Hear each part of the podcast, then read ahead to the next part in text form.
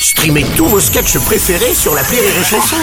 Des milliers de sketchs en streaming, sans limite, gratuitement, gratuitement sur les nombreuses radios digitales Rire et Chanson.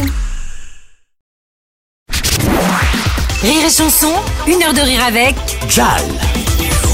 Un fidèle de la maison, un habitué de Rire et Chanson qu'on est ravi de recevoir cette semaine à l'occasion de la sortie le mercredi 7 février prochain de la comédie Opération Portugal 2 La vie de château, film de Franck Simière. Euh, le premier, il était sorti en juin 2021. C'était une période qui était pas facile pour Cinoche. On Bah, était en plein entre les deux Covid, confinements. euh, ouais, c'est ça. restrictions, euh, jauge. Exactement. euh, Il y avait quoi encore c'était le euh, bordel. Et t'as fait ouais, presque 500 000 quand même. Et 500 ben 000 mine de dans rien, les tu vois, dans jours. ces périodes galères, 500 000, c'était un super score, donc bravo Ouais. pour ça. Bah, surtout qu'il avait coûté 10 000 le film. Donc. Exactement, exactement.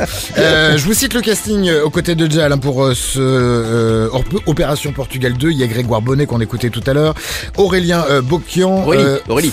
Aurélie Boquian, pardon, excusez-moi. Mais elle est devenue Aurélien depuis. Oui, c'est ça.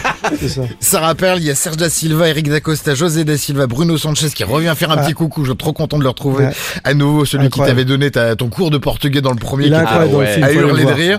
Numéro 2, forcément on se dit, alors attends, bon, euh, allez, encore une suite pour faire une suite. Ça vient d'où? C'est né comment? Déjà, tu avais déjà l'idée du 2 alors que le 1 sortait tout juste au ciné, Ouais, c'est ouais, ça? c'est ça, c'est ça, euh, pendant le tournage et tout. Et puis, euh, il y a toujours ce truc, tu, tu, tu fais un film et puis tu te dis, ah, t'es un peu frustré, euh, T'as pas tout fait- mis. j'ai pas tout mis.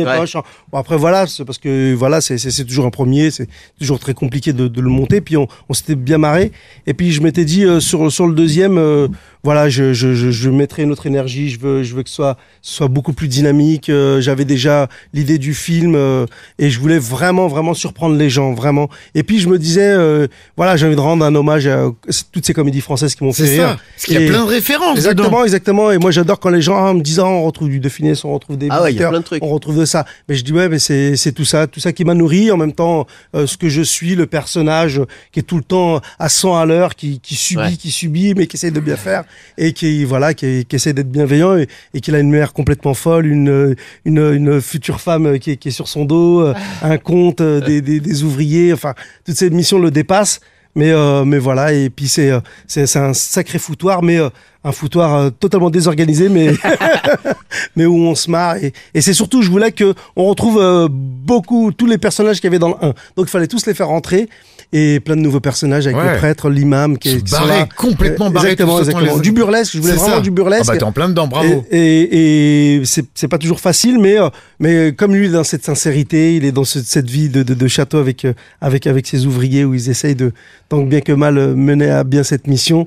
Voilà, il lui arrive que que des mésaventures, mais euh, à son insu. C'est ça. Vous qui nous, qui nous écoutez là en ce moment dans ce Une heure de rire avec Ja, vous l'entendez dire, je voulais ça, j'avais pensé à ça, etc., etc. Pour autant, c'est un film qui est réalisé par Franck Simière. ça, ouais. Donc on pourrait dire film de Franck Simière, fr- film de Jal aussi. Ouais. Vous êtes tellement complices. Comment vous bossez ensemble du coup? Comment vous vous répartissez le business? Parce que toi, t'as toujours rêvé de faire du cinéma. Oui. Tu rêvais même de devenir réalisateur. Pourquoi tu les réalises pas? Non, non, j'ai- voulu co-réaliser, mais ça n'aura pas été possible, honnêtement, euh, parce que bah il faut, il faut, il- je lui ai laissé les clés du camion, comme on dit, et puis euh, je lui, je lui faisais confiance, même si j'avais un œil dessus.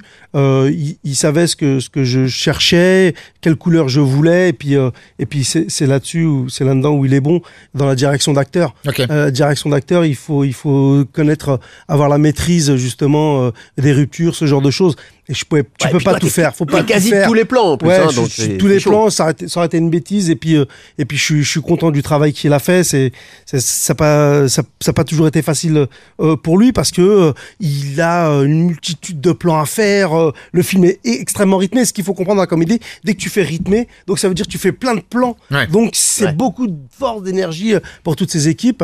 Et il a su tenir à bien tout ça. Et c'est, je, je lui en tire ma casquette. Parmi les différences que vous allez noter euh, entre ce 1 et ce 2, c'est qu'on voit qu'il n'y a pas les mêmes moyens Mhm. que vous aviez eu. Vous aviez eu un tout petit budget pour le premier. Petit budget euh, de, de, de France, on avait moins d'un million sur le 1. Waouh. Ouais. Et, crois qu'il y avait et- 15 000 euros de décor pour tout le film. C'est ça. C'est de dire le truc Ah ouais. ridicule. Et- Et, le café, c'était un copain qui venait vous l'apporter. Exactement, c'est que des copains, des machins, le chantier. ah, Il fallait, faut arrêter un chantier quand tu tournes. Donc ça coûte beaucoup d'argent et on se rendait pas compte nous des coûts. Et puis heureusement on prend José qui est dans le film, Ouais. qui est le père, et c'est à lui le chantier. Donc il me dit regarde il y a ce mec il est formidable, il peut jouer le père. Je vois les essais, je dis faut le prendre, faut le prendre, faut le prendre. Et puis il a cette euh, cette euh, ce, ce- ce truc de jeu, tu vois, euh, on va dire amateur, mais il le joue à fond, il est Et sincère. heureusement, la Et mère de a- Franck, le réalisateur, est hyper poilue. Elle a joué le père et c'était génial. C'est pas possible. Non, non, ça a été, ça a été, une- c'était une belle aventure.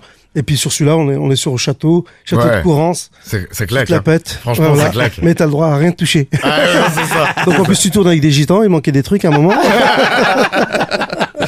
Allez, merci beaucoup de rester avec nous de l'autre côté de la radio. Après la pause, on va continuer à s'amuser avec euh, notre poteau Jal. On va évoquer avec lui euh, son nouveau One Man qui s'appelle En pleine conscience. Et puis, après la cigale et la fourmi revisitée à la portugaise en début d'émission, on va euh, mettre Jal face à un autre défi. Ce sera dans un instant sur Rire et Chanson. À tout de suite.